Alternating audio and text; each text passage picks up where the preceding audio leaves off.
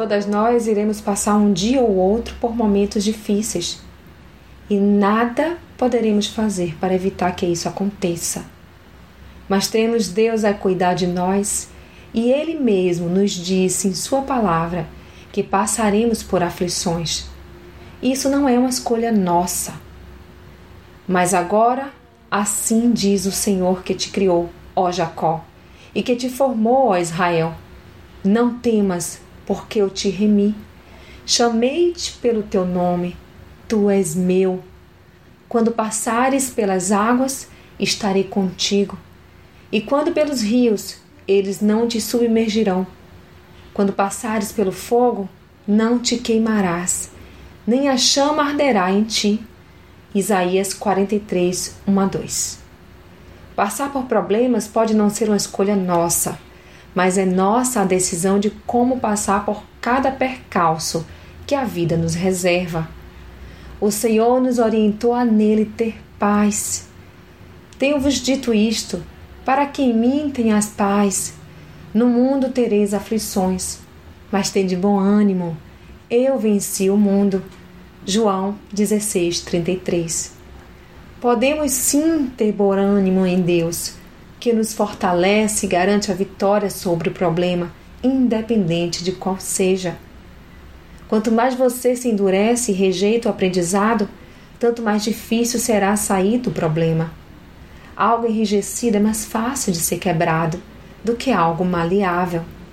Seja flexível e não rejeite o ensinamento que cada situação traz para a sua vida.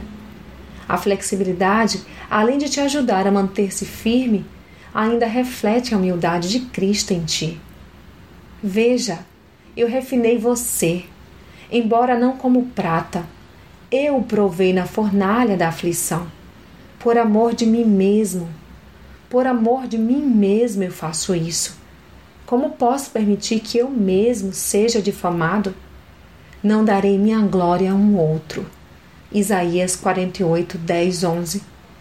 E assim Deus nos refina para o nosso próprio bem, e após refinadas, ainda auxiliaremos a outros.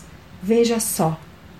Bendito seja o Deus e Pai de nosso Senhor Jesus Cristo o Pai das misericórdias e o Deus de toda consolação, que nos consola em toda a nossa tribulação, para que também possamos consolar os que estiverem em alguma tribulação, com a consolação com que nós mesmos fomos consolados por Deus.